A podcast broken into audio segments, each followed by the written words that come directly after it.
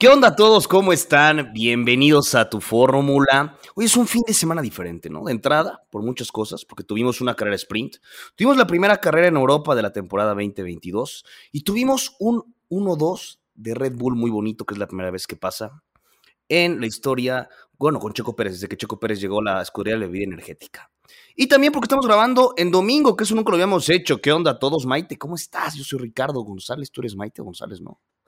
Así es, ¿cómo están todos? ¿Cómo estás, Rich? Un gusto. Y sí, el día de hoy elegimos el domingo para que el lunes ya no fuera lunes de bajón, lunes excesivo, lunes de desveladas. Aunque Rich anda bastante disminuido el día de hoy, pero con todas las ganas y toda la actitud para ustedes. Ando fregado, ¿no? Pues gajes, gajes de. ¿Tú qué dirías? ¿De, la edad? ¿O del no, oficio? del oficio, gajes del oficio. Sí, no. Definitivamente gajes del oficio. Ah, a ver, tuve una cirugía menor, ¿no? Pero tristemente fue el paladar, doloroso. Entonces me, me duele un poco hablar me y así. Pero bueno, estoy bien. Es comprometido, Rich. Muy. Para que sepan cómo los quiere a ustedes y cómo su labor es informar de la Fórmula 1 y es muy comprometido. Ya cuando estamos grabando, Maite me dice comprometido, pero cuando no estamos grabando me dice workaholic. Sí. no, ¿qué va a ser? Pero entonces, bueno, tuvimos un fin de semana en Imola con el premio de, el Gran Premio de Emilia Romana, ¿no? Eh, y bueno, este circuito clásico fue un fin de semana que también fue la primera vez que nos toca lluvia en ciertas partes del fin de semana eh, en esta nueva era, la, en la temporada 2022. Y aparte fue sprint, un sprint que, que tiene nuevas reglas en comparación con la temporada pasada. Entonces vámonos primero así, antes de empezar a analizar cosas, a las primeras sensaciones. ¿Te gustó o no la carrera? ¿Te gustó o no el sprint? ¿Te gustó o no el fin de semana? ¿Cuáles son las sensaciones que te da así de bote pronto, sin meternos estadísticas y análisis, sino la sensación que como público y espectador te deja? Sí me gustó. La verdad pensé que iba a estar más extraño, justo por la sprint. Lo único que siento innecesario, como pues ya lo habíamos comentado, ¿no? Incluso en el capítulo pasado, es las prácticas libres 2. O sea, eso realmente entiendo que obviamente a los pilotos les funciona, pero pues claro que no tienen ni tantita audiencia, el horario pues definitivamente muy bulto. Eh, bueno, aquí para los que vivimos en la Ciudad de México, ¿no? Bueno, en México. Cinco y media, no es tan grave, ha habido peores. Está, está fatal, pero la verdad es que me gustó, estuvo bastante entretenido. Yo te voy a decir algo, a mí la neta, se me hizo eterna el sprint, se me hizo eterna y se me hizo eterna la carrera.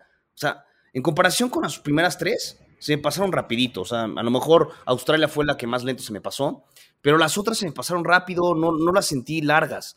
Y esta carrera se me hizo que duró la vida. O sea, no, no, no sé cómo tú lo sentiste, tú lo sentiste normal. Como que apenas volteamos, pensé que ya estaba todo definido, ya, ya había pasado todo. Ay, güey, apenas vamos a la mitad. Sí, te voy a decir una cosa, yo creo que la sensación de que estuvo eterno fue a raíz también pues de las prácticas libres y de las qualis, más que nada, que se extendieron.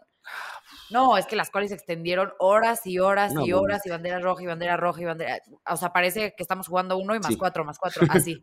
así se sintió. Entonces yo creo que desde ese momento justo la sensación que dices de estuvo eterno, pues alargó como en general el fin de semana, ¿no? O sea, no hubo como que siento que no hubo pausa esta vez. Sí, o sea, se sintió extenso. A ver, las cuales desde mi punto de vista, no sé qué opinas tú, fuera de meternos al análisis, porque siempre que digo que algo me parece aburrido es, no, qué simplista eres, no te metes a analizar. Es que aparte, aparte vengo calientito, porque vengo justamente de terminar live, que se puso sabroso, estuvimos una hora y media en live a través de YouTube, ¿no? Ahí búsquenos, tu fórmula, también en redes sociales como arroba tu fórmula-1, y también tenemos página web www.tuformula.com.mx. Entonces, bueno, como te digo, vengo, vengo calientito.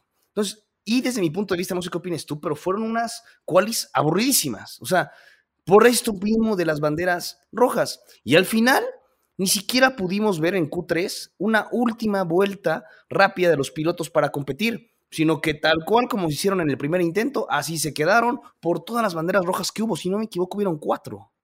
Sí, pues es que también hay que considerar el factor lluvia, ¿no? Que obviamente fue el primer elemento como sorpresa que se encuentra en este fin de semana y el primer reto, obviamente, para los pilotos. Hubo, pues, cantidad justo de banderas rojas, fueron cuatro en total, ¿no? O sea, en las cuales tres justo tuvimos dos. Sí. Y pues Lando Norris termina de, por provocar la última bandera roja, a él lo benefició, él quedó en P3. Sí, ¿A quiénes perjudicaron? Por ejemplo, a Checo, que arrancó, que, que, que era P7, ¿no? Perjudica a Checo. Eh, Leclerc y Verstappen estaban 1-2, Verstappen fue 1. Eh, Leclerc fue dos. Y creo que la pelea por la pole position estaba entre ellos dos, ¿no? Sin duda alguna. A menos que Checo hubiera puesto una vuelta tremenda, quién sabe. Eh, pero Sainz ya no estaba ni siquiera en la pelea, porque Sainz chocó, volteó, tuvo error en la Q2, pero el tiempo que había registrado ya en Q2 le, permitió avanzar a Q3. Sin embargo, en Q3 ya no registró tiempo y por eso arrancó desde la décima posición en el sprint. Pero sí, así fueron entonces justamente las, pues tal cual las qualis, o sea, aburridas. Eh, en, en, Q2 también, después de la bandera roja, no vuelven a salir muchos pilotos, salen cuatro, si no me recuerdo, entre ellos Checo Pérez, Alonso. Entonces, es decir, a mí se me hicieron muy aburridas y muy largas. Y algo que estoy viendo es que estamos teniendo banderas rojas en todas las qualis de esta temporada, prácticamente. Mucha bandera roja en quali.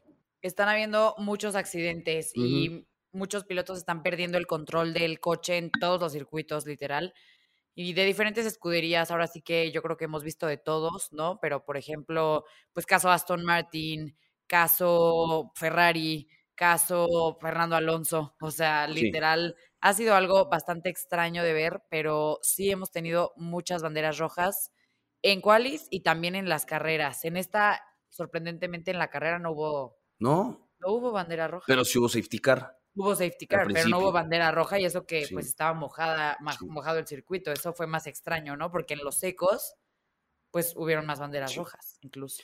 Eh, fue raro porque, bueno, ya ahorita lleguemos a la carrera más a fondo. Primero vamos a platicar de lo que fue, pues antes, todo el fin de semana previo a la carrera. Fue extraño, ¿por qué? Porque al nada más tener, lo platicamos en el episodio pasado, al nada más tener una sesión de prácticas libres antes de la quali, y aparte es la quali para el sprint, ¿no? Pero nada más tienes una sesión antes de esta quali. Entonces no puedes traer tantas mejoras como tú quisieras. No puedes probar, no puedes ver qué onda con el monoplaza, no puedes probarlo. Es decir, te tienes que apurar porque necesitas ponerlo a punto para las qualis. Y después, como entras en Pack Fermé, no puedes modificarle casi nada. Y es el mismo coche casi, casi que te vas a llevar a la carrera. Y lo, y, lo complejo de esto fue que tuvieron que hacer esto eh, en condiciones de lluvia. en condiciones de lluvia, con esa información, las prácticas libres uno, que no se, nunca se secó. Entonces, con eso tuvieron que poner a punto el monoplaza para poder ver qué onda eh, con el resto del fin de semana, en condiciones de lluvia, cuando no sabías si el domingo, si el sábado iba a estar seco o iba a estar en lluvia, tuvimos de todo. Eso fue lo complejo. Y en las cuales la vuelta es tremenda, eh, el circuito, te digo, y hablaremos más adelante de si nos gusta o no circuito, es un circuito muy angosto, un circuito muy antiguo, no permite muchos rebases, no permite que pase muchos monoplazas llanta con llanta, ¿no? Es decir, es antes cuando este circuito estaba funcionando con el Gran Premio San Marino, eran monoplazas más angostos, que habían mejores, pero ahorita no. Y luego tuvimos el sprint. El sprint, como te digo, a mí se me hizo larga. Bueno, eso fue la sensación que me dio. Pero a ti, ¿qué te pareció? ¿Te gustó? Pero creo que esta es de las mejores sprint que hemos tenido desde que tenemos sprint. Sí, hasta eso estuvo entretenida, aunque bastante constante en el sentido del orden, hasta el final que Max Verstappen pues logra hacer este rebase con, con Leclerc, que eso fue interesante. Fue bastante tranquila. Eh, pues. Checo estuvo rebase y rebase. Sí, bueno. Sainz estuvo rebase y rebase. Hubieron elementos sorpresa, pero no fue tan emocionante como lo es una carrera. O sea, al final no se termina de comparar con lo que es. Te voy a decir que a mí se me hizo más emocionante la sprint que la carrera de hoy. ¿Sí? sí de plano? ¿De plano? A mí no. No, porque. No, me gustó más la carrera. ¿Neta? Sí. Te voy a decir por qué. Porque en el sprint tuvimos duelos por el primer lugar.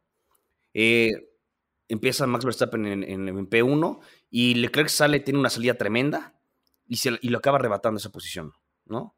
Le acaba arrebatando el eh, P1 y así se va Max Verstappen siguiendo a Leclerc durante todo el sprint, hasta las últimas vueltas que comienza a lanzar ataques para finalmente recuperar su primera posición. Tuvimos ese duelo, que en la carrera no hubo. En la carrera no hubo duelos por el primer lugar. Por el primero no, pero en la parrilla baja sí tuvimos otros duelos interesantes. Estoy de acuerdo. También en el sprint tuvimos remontada de Checo, que de 7 acaba en 3. Eso sí. Y porque no tuvo más vueltas del sprint, si no hubiera también rebasado a Leclerc. Y de Sainz, que empezó en 10 y acabó en cuarto. Entonces, a mí me, se me hizo con más rebases mínimo de los equipos principales, pero también me critican mucho y que nada más me fijo en Red Bull y Ferrari los que están arriba. Es que te voy a decir una cosa, lo que, bueno, lo que pasa con justo Checo Pérez y Sainz es que ellos tuvieron, digamos, mala suerte en las qualis, pero al final sus monoplazas, ¿no? Su equipo sigue siendo superior al de la parrilla. Entonces, para ellos, avanzar esas posiciones creo que termina de ser más sencillo que cualquier otro piloto, tal vez en este caso. Yo, bueno, yo diría, ¿no? Por ejemplo, entonces Sí, obviamente es interesante ver pues que logran escalar estas posiciones y que Checo incluso pues se coloca en el top 3 quedando tercero en el sprint, pero su monoplaza es superior simplemente y pues se ve y se ha visto desde el principio de la temporada. Entonces, por eso yo creo que en la carrera, por ejemplo, tuvimos un duelo de George Russell con Kevin Magnussen interesante, en donde estuvo, pero rozando, ¿no? O sea, había peligro de que hubiera ahí un accidente, un choque, y no, la verdad es que hasta eso, agresivo, pero bien, ¿no? O sea, como limpio. Sí, eh, arriesgado, o sea, arriesgado. Lograr por terminar rebasarlo. Incluso, pues, George Russell ahora es el único piloto que durante esta temporada, en las cuatro carreras que llevamos, ha logrado terminar en los top cinco puestos de, la, de las carreras. George Russell, que había empezado aparte, bueno, empezó el sprint en 11 y acabó el sprint en 11, ¿no? Es decir, tuvo que hacer una especie de remontada durante la carrera para lograr meterse y pues, conseguir eso, que no es cualquier cosa. El único piloto que ha terminado en el top 5, dijiste. Sí. En, estas cuatro carreras, o sea, te habla de constancia. Más que de velocidad o de que sea un buen monoplaza o de que sea buen piloto, te habla de mucha constancia en él, en su monoplaza, que creo que es de lo que a lo mejor están careciendo Red Bull sobre todo, ¿no? Max con dos abandonos. Es curioso, porque Max ha abandonado dos y las otras dos las ha ganado. O sea, Exacto. Sí, no, sí. Entonces, pero... Y ahorita ya ven segundo. Sí, pues sí, porque se metió una cantidad de puntos sí, brutal. de la cual estaremos, ya platicaremos. Pero mira, vámonos a ver entonces cómo terminó el sprint ya para después meternos en la carrera. Primer lugar Verstappen, segundo Leclerc, tercero Sergio Pérez, cuarto Carlos Sainz, quinto Lando Norris, sexto Daniel Ricciardo, séptimo Valtteri Bottas, octavo Kevin Magnussen, ahí están con los Haas con todo, noveno Fernando Alonso, el plan, que acaba volteando también en la carrera, en décimo Mick Schumacher, y ya del once al, al resto es eh, Russell, Sunoda, Vettel, Hamilton, Stroll, Ocon, Gasly, Albon, Latifi y Juan Yuyo, que también por él sale bandera amarilla en la, en la sprint. Pero bueno, así empezábamos entonces, ¿no? La carrera. Y aquí la duda era si otra vez Leclerc le iba a poder ganar la posición en, la, en el arranque a Verstappen, como lo había hecho en el sprint. Pero, pues no, no lo acaba haciendo porque Verstappen logra mantener bien la posición y a partir de ahí nadie le vio ahora sí que el polvo a Verstappen. Se fue, se fue y se fue. Exacto, y esta vez incluso, por ejemplo, en cuanto a la gestión de los neumáticos, ¿no? Le decían a Verstappen, eh, Verstappen, oye, entro a pits, entro a boxes, ¿qué hacemos?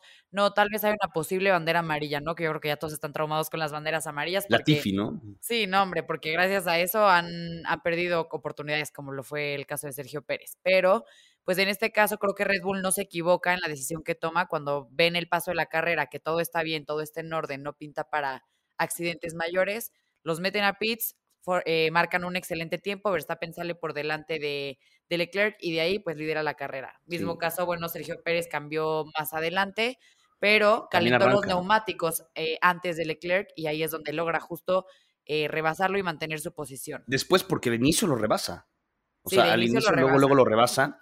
Que también, a ver, así de bien como salió Leclerc en sprint, así de mal salió en la carrera que también hay que ver que en el sprint era con neumáticos secos, todos usaron los suaves, en los primeros 10 menos Magnussen, si no me acuerdo, pero en la carrera ya eran intermedios de lluvia, entonces eran diferentes condiciones.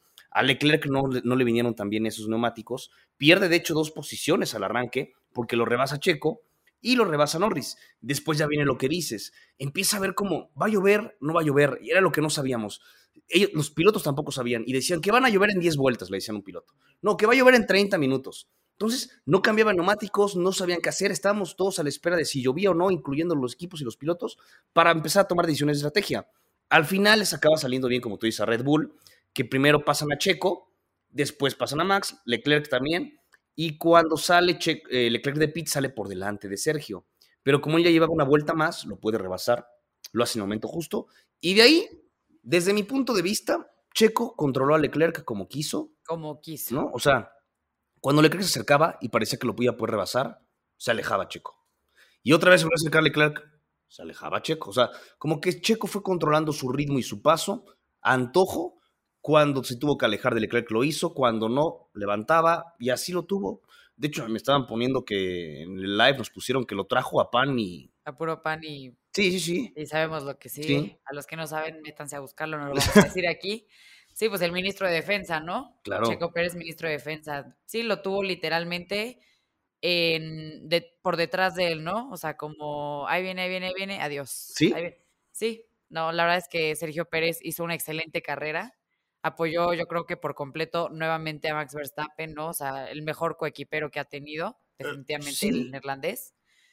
Aunque no había mucho. No lo había alcanzado, exacto. O sea, ni siquiera estaba como cercano a alcanzarlo, pero aún así favoreció en puntos a, todo. Ya que, Le, ya que Leclerc no podía acercarse a Verstappen y Verstappen huyera por estar presidente. Ahora, en el arranque, yo siento que Checo sale mejor que Verstappen. Y siento que en algún punto incluso pudo haberlo atacado. Pero siento que Sergio levantó y decidió no atacarlo. Eso, eso también está interesante. Pero sí, él, como dices, ministro de Defensa, ¿no? Tremendo lo de Sergio. Brutal. Muy bien. y pues caso contrario de Carlos Sainz. Sí, Carlos Sainz. nuevamente tenemos un Carlos Sainz que con todas las buenas noticias de que extendió su contrato ahora sí oficialmente hasta el 2024, en la primera, en la primera vuelta abandona, la carrera. Sí, y, y, aquí ya empieza a ver como... Porque a ver, Carlos Sainz tiene, en teoría, porque en la carrera se mostró muy superior Verstappen, pero en teoría Sainz tiene uno de los dos coches más rápidos, o mejores. Entonces, si tú tienes uno de los dos mejores coches, si no quedas entre los primeros dos, pues en teoría debería ser fracaso. ¿No? O sea, yo así es como lo veo, ¿no? O sea, y ya va, y, ya va varias veces que Sainz no solamente no termina en, el top 2, sino que ya van dos abandonos en dos carreras seguidas, lo cual, para en teoría el mejor monoplaza, pues eso ya empieza a preocupar. Pero lo de hoy con Ricciardo en específico parece que a lo mejor sí fue circunstancial un poco, pero lo de Q2 yo siento que fue error de Sainz y lo de la carrera pasada en Australia siento que también es error de Sainz.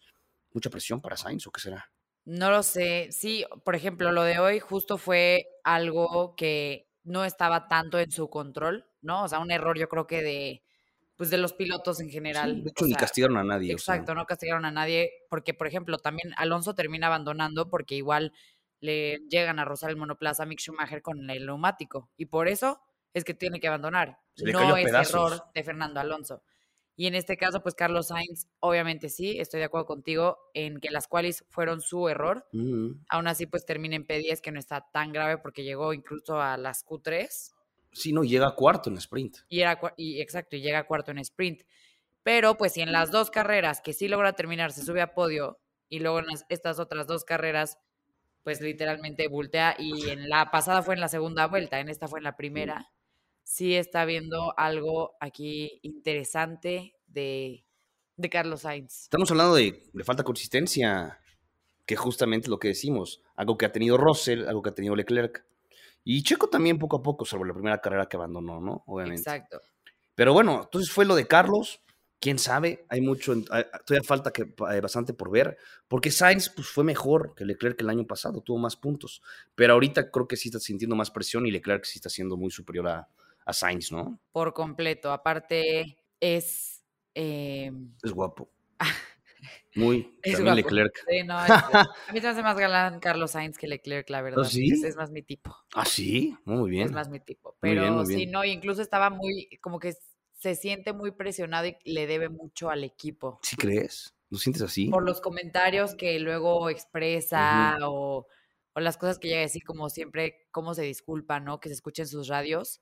Siento que justo siente esta carga de le estoy fallando al equipo, ¿no? Sí. algo así. Contrario, por ejemplo, el caso de Checo, que Checo ya se siente a lo mejor no muy cómodo, porque nada más tiene un año de contrato, es decir, hay que ver si lo renuevan o no. que para mí debe ser un trámite, nada más hay que ver dónde está Checo y dónde está Gasly, ¿no? Pero ya Checo se nota mucho más relajado que el año pasado, mucho, se entiende mucho mejor con el equipo, con el monoplaza, su nivel ha subido mucho, es decir, otro Checo, ¿no?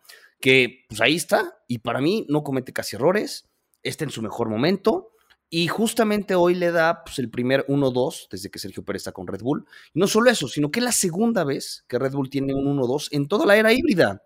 El otro fue en Malasia en 2016 con Daniel Ricciardo en primer lugar y Max Verstappen en segundo. Entonces, este 1-2 que, tanto queríamos ver de Max Checo, que yo pensé que lo íbamos a ver desde el año pasado, no, se tardó un año y cuatro carreras en llegar, pero ya parece ser que entonces con esto Red Bull se reivindica, podemos decir, aunque pues, todavía falta mucho que ver, ¿no? Sí, pero fue un fin de semana excelente para esta escudería de las bebidas energéticas. Además, súmale que Max Verstappen logró un súper gran chelem, lo que estábamos diciendo la vez pasada, ¿no? ¿Cómo se le dirá? Súper ultra duper gran. super ultra mega gran chelem. Él sí hizo el super ultra mega gran chelem, nada más le faltó liderar las vueltas del sprint, pero consiguió pole position, ganó el sprint, lideró la carrera en todas las vueltas y tuvo la vuelta rápida. Bueno, tremendo, sí, tremendo lo, de, sí, tremendo lo de Max Verstappen. Impecable. No sabemos si existe super gran chelem, pero si no existe lo estamos inventando. Y, o sea, porque estadísticamente quién sabe si es oficial, pero sí no va a ser porque pues estuvo tremendo, súper... Eh, ahora, ¿cómo se llamaría si también hubiera liderado todas las vueltas del sprint? Super, ultra, gran chelem. Plus.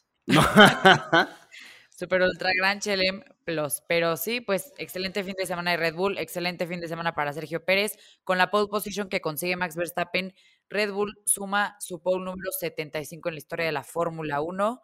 Y eh, Sergio Pérez, bueno, nuevamente la excelente defensa que maneja contra Leclerc y el error de Leclerc que le cuesta el podio. Sí, y, él, mismo lo admitió, ¿eh? O sea, él dijo textualmente, lo cito. ¿Qué dijo? Ese giro no debió haber ocurrido. Quiero decir, P3 es a lo mejor que aspiraba. No teníamos ritmo para más y fui demasiado ambicioso y pagué el precio. Perdí siete puntos. Porque con todo y todo, Max, este, Charles Leclerc logra remontar posiciones porque cayó hasta noveno después. A ver, de milagro, cuando giró. No abandonó. Sí, de milagro. De milagro. De milagro.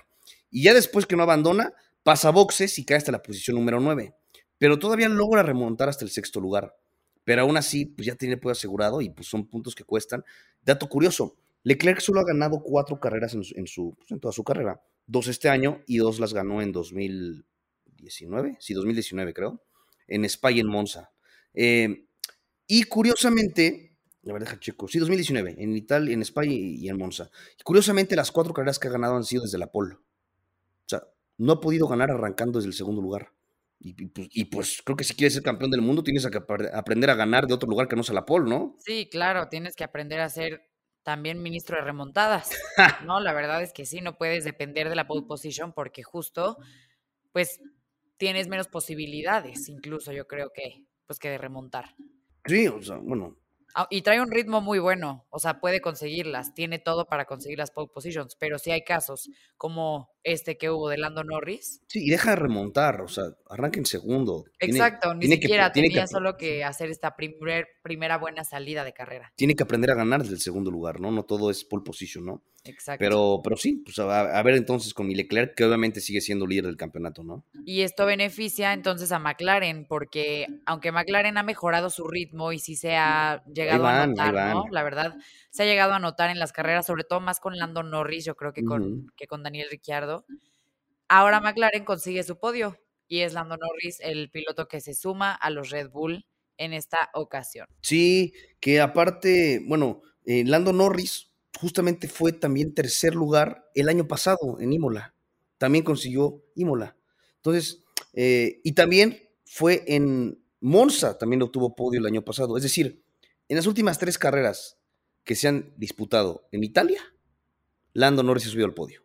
Entonces vamos a ver a otro Lando Norris en Italia. Estaría bueno. Imagínate que se repita su, patrón. Estaría lindo, estaría lindo. Sea la buena Curiosamente, de esas tres, dos han sido sprint.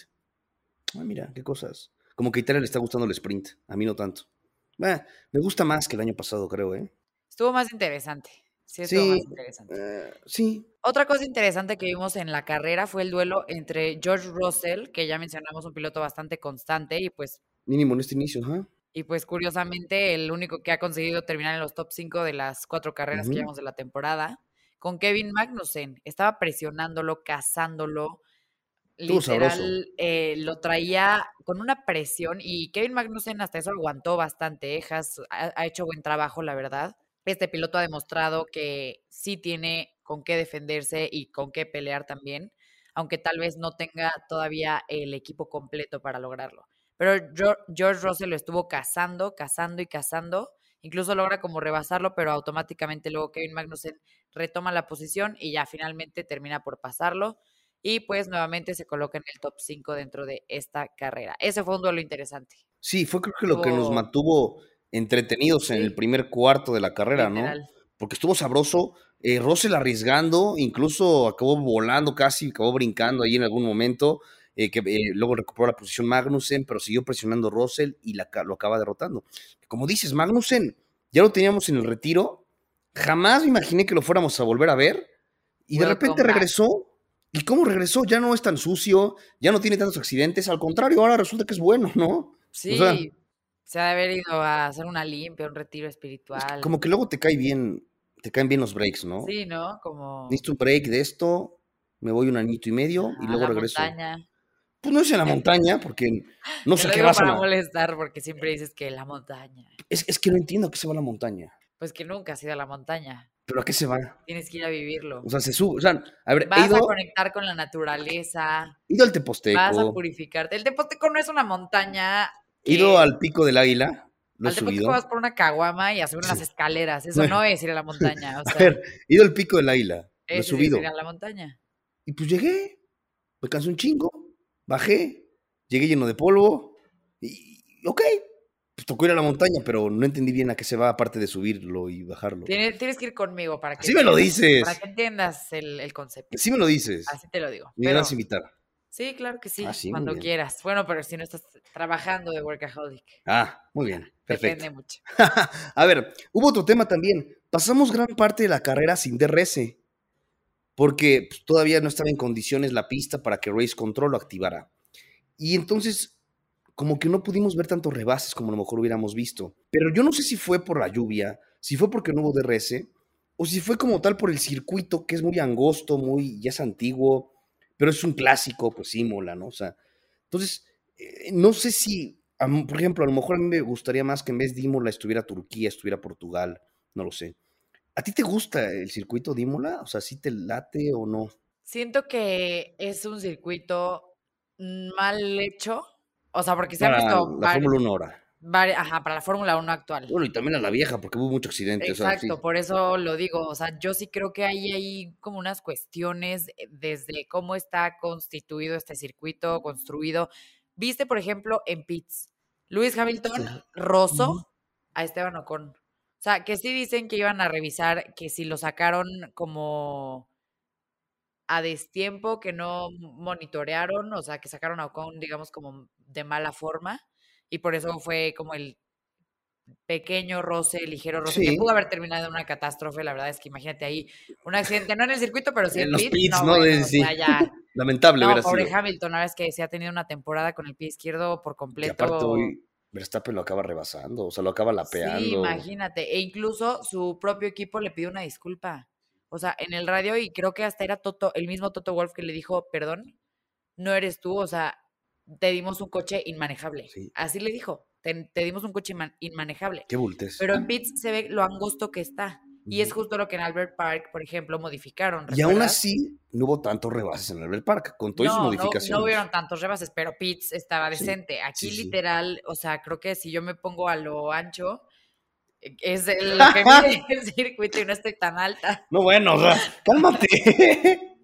Pero bueno, oye, te, digo, siento que está, que está mal hecho. Sí, oye, a ver, aparte, aquí no puedes eh, cambiar eso, porque está el río. Mm, o sea, hay un río ahí. O sea, lo único es clausurarlo. Pues un poco sí, porque hay un río, entonces no puedes. Pero sí es un circuito, pero estabas diciendo, es un circuito antiguo, los pits. Entonces tú dices que no te, no te acaba latiendo Imola para esta Fórmula 1. Sí, yo siento que pues es un circuito que no da el ancho para hoy en día los avances que se han tenido y las estructuras, modificaciones, reglamento, lo, como lo quieras ver. De acuerdo. todo, todo como que ya no congenea con este gran premio. Todo mal. Y además ya lo extendieron, o sea, vamos a tener Imola hasta el que 2025. ¿Ah, sí? Sí, ¿no? No sé. ya ves que luego, luego se me va a mí eso de los circuitos, ¿no? Pero, pero bueno, si ya lo extendieron, pues, pues, pues sí, pues sí se me hace stream. Mira, Imola renueva hasta el 2025. Ahí está. No, traes mucho, ¿eh? Pero muy bien. Eh, el punto, pues es que siempre a Verstappen le ido bien, ganó el año pasado. A Lando Norris le ido bien, se ha metido al podio. Sergio Pérez la ha ido medio mal, pero logra ahora meterse al podio. Y Verstappen, pues con todo, un circuito que le gusta, un circuito en el que ya ha ganado, con un formato sprint que también le ha beneficiado, de cierta manera, sí, de cierta manera no, porque nunca ha ganado una carrera en domingo cuando viene de un sprint pero se ha ganado sprints. Entonces, pero lo que sí, es como dices, super ultra mega gran Chelem, dominó todo y aparte se lleva los ocho puntos del sprint. Aparte. ¿No? Se lleva los ocho puntos del sprint, se lleva los 25 de, pues bueno, de ganar la carrera y aparte se lleva el extra de la vuelta rápida. Es decir, el tipo sumó 34 puntos en un fin de semana. Brutal, ¿no? Brutal, pero con todo y todo. Sí, y entonces pensábamos nosotros Exacto. que justamente no era, que, que era el piloto que más había sumado puntos en, un, fin, de, semana. Y resulta que no. Resulta que no. Para el live lo tuvimos que andar ahí investigando. Y también lo dijeron en la transmisión, creo, ¿no? Lo dijeron en la transmisión, justo. Sí, el que más ha sumado ha sido Hamilton, que sumó 50 puntos en el 2014 en Abu Dhabi, en la última carrera de la temporada. Porque en ese GP, ahí te va, estaban, eh, eran puntos dobles. Para todos los pilotos eran puntos dobles. Esto con la finalidad de que querían hacer pues, el, final de la temporada, que todo fuera más competitivo, que a lo mejor más, no fuera tan fácil ganar el título en, esa Fórmula 1 2014, ¿no? Eh, para daros una idea, los únicos que aspiraban realmente al título eran Hamilton y Nico Rosberg en ese momento. Si no hubiera habido puntos dobles, es decir, si hubiera sido una carrera normal en la última de, del 2014 en GP de Abu Dhabi, con que Hamilton quedara en sexto, ya aseguraba su campeonato. Pero con los puntos dobles, Hamilton tenía que quedar en segundo para asegurar su campeonato, es decir, la tenía más difícil. Sí se cumplió su objetivo de mínimo el final, volverlo más parejo para la definición del campeonato. Al final Hamilton acabó siendo campeón del mundo en 2014, ya eso es, el resto es historia. Y ya después para el 2015 ya se acabó esto de puntos dobles. Pero sí, una vez un Hamilton sumó 50, hasta ese récord tiene. ¿eh? 50 puntos. Porque le va muy mal, pero ese récord tiene también. 50 puntos fueron los que sumó. Sí, no, la verdad es que Lewis Hamilton tiene muchos, este, muchos récords. Sí. Muchos récords en la Fórmula 1 y esta ha sido una temporada. Íbamos hasta el 2025. Imola hasta el... Mira, lo, padre, yo siento que lo padre fue que uh, fue un circuito con lluvia. Eso estuvo interesante. Porque es diferente, los tiempos no pueden ser tan altos, los pilotos se resbalan, este, no sé, existen como varias cosas que no, o sea, que están completamente en el control de un piloto, cómo lo maneja. Y por eso te digo que me sorprendió que en la carrera hasta eso no hubieron tantos accidentes como lo fue en Wallis, ¿no? Claro, sí, yo también pensé que iba a haber banderas rojas en la carrera, pero bueno, acabó siendo una carrera más decente. Eh, Imola, que obviamente hay que recordar, ha sido una pista muy accidentada. Evidentemente, platicamos ya el, el capítulo pasado de la muerte de Ayrton Senna, que también se murió ahí este. no, Barrichello, Barrichello, Barrichello tuvo accidente, pero se, se murió Rotzenberger, que justamente Senna tenía su bandera de Austria para darle la vuelta y se acabó muriendo con esa, ¿no? Eh, ¿Cuántos pilotos habrán muerto en Imola? Eh? Estamos checando, ¿no? Justo, es que justo me dio mucha curiosidad. En Imola se murieron únicamente, digamos, durante ese fin de semana. Los pilotos. Y no, no, no se han no, muerto nadie. No ha vuelto a haber accidentes. Han habido más accidentes en Monza, incluso. Ok. Pero en total, por ejemplo, para que te des una idea, porque sí tenían que haber hecho estas modificaciones que hoy día existen, como el halo, como la seguridad el chasis, todas estas cosas. Han muerto en la historia de la Fórmula 1 42 pilotos durante un gran premio. 42 pilotos. Una carrera, sí. Y estaría interesante ver cuántos pilotos han existido en toda la historia de la Fórmula 1 para ver cuál es el porcentaje, ¿no? Oh, eso está interesante. O sea, ¿cuántos pilotos habrán habido? tú, el economista. Pero es que no sé cuántos pilotos han habido. en la historia de la Fórmula 1, quién sabe cuántos. 400, no lo sé, 100, no se me ocurre.